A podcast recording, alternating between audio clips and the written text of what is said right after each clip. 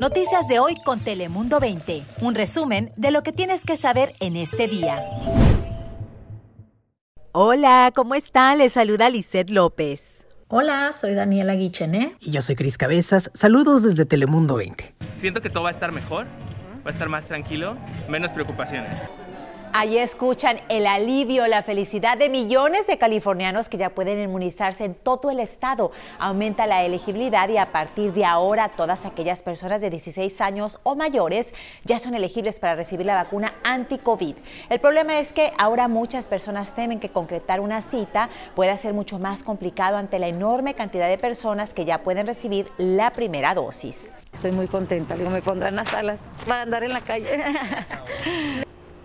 Y esa es la felicidad de Dulce Ramírez, una de las 300 personas que recibió su primera dosis de la vacuna anti-COVID en la biblioteca de National City. El coronavirus llegó a su casa después de que su cuñada se contagiara. Agrega que está feliz de que ahora ella y miles de personas más en San Diego contarán con esa protección ante el virus y espera que pronto regresemos a la normalidad.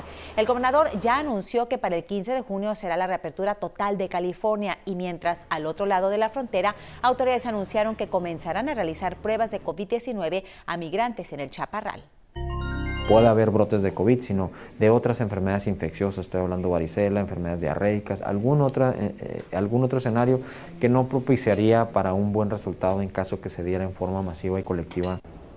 Y esas son las palabras de Alonso Pérez Rico, secretario de Salud de Baja California, sobre los riesgos de contagios y brotes del virus en un campamento de casi 2.000 migrantes y 800 menores de edad. Según las propias autoridades, a partir del próximo lunes se ofrecerán más detalles sobre la fecha y el protocolo que tomarán para realizar estas pruebas a los miles de migrantes. Y hay preocupación precisamente en Baja California porque el número de casos activos de coronavirus sigue a la alza, con 365 en estos momentos. El secretario de Salud reveló que no habrá sanciones a los candidatos o partidos que violen las normas sanitarias. Ahora pasamos contigo, Daniela, para conocer las temperaturas del día de hoy. Muy buenos días, Lisette. Feliz viernes para todos ustedes. Ya el tan esperado fin de semana para muchos por fin llegó y hoy todavía las temperaturas pues van a estar un poquito frescas, uno o dos grados por debajo de lo normal para un día como hoy, un 16 de abril y en el centro de la ciudad esperamos una máxima de 67 grados. 72 en el interior, en los bajos 60 para las zonas de las playas, fresco para las montañas con solo 50 y en los desiertos el termómetro estará alcanzando los 76 grados. Vienen cambios bastante agradables, pero será hasta el domingo. Mañana sábado los aumentos en las temperaturas serán de solo 1 o 2 grados comparado a lo que esperamos para el día de hoy. Para el domingo sí, el mercurio va a dar un salto de, 10, de entre 10 y 12 grados más. Las máximas se van a estar acercando a los 80 grados en el centro de San Diego, alrededor de 74, 75 para las playas, bastante agradable. Calor para el interior con 84 grados. En las montañas también van a mejorar las temperaturas, llegando hasta el rango bajo de los 60 y 85 es la máxima pronosticada para este domingo en los desiertos. Lunes más calor todavía y a partir del martes pues vendrán los descensos en las temperaturas. Así es que mantenga sus chamarras por favor a la mano. Seguramente las estará necesitando en los próximos días, sobre todo durante las mañanas. Ahora vamos con Cris a más información. ¿Qué tal? ¿Cómo están? Espero que excelente porque continuamos con más noticias y comenzamos en el otro lado de la frontera, porque Baja California decide y Tijuana también.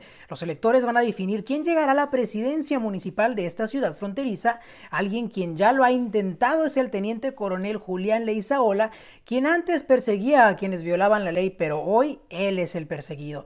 La fiscalía lo considera como prófugo de la justicia y así lo notificó al Instituto Estatal Electoral. La controversia es grande, pues mientras los miembros del partido de Leizaola nos dijeron que agotarán cada recurso para que logre la candidatura a la alcaldía de Tijuana, otros aseguran que la aspiración del exteniente para ser alcalde es simplemente ilegal. En la quinta sesión ordinaria del Consejo General Electoral, donde se presentarán eh, miembros de todos los partidos, o ya se presentaron más bien, dijeron que era necesaria más información y querían tener derecho a un informe completo del expediente del teniente, por lo que el Instituto Estatal Electoral agregó que será hasta este domingo 18 de abril, cerca de las 11 de la mañana, mañana cuando ellos van a entrar en sesión y determinar la validez de cada uno de los aspirantes y si podrán hacer campaña por la alcaldía de esta ciudad o no. Así que está por definirse en los próximos días quién se podrá postular o no para la alcaldía. Pero ahora cambiemos de tema y regresemos a este lado de la frontera porque allá en el norte de nuestro condado estuvo a punto de caer una familia en las garras de presuntos estafadores. La pareja de la tercera edad, residentes en San Marcos, estaban convencidos de haber recibido varias llamadas asegurándoles que su hija estaba secuestrada.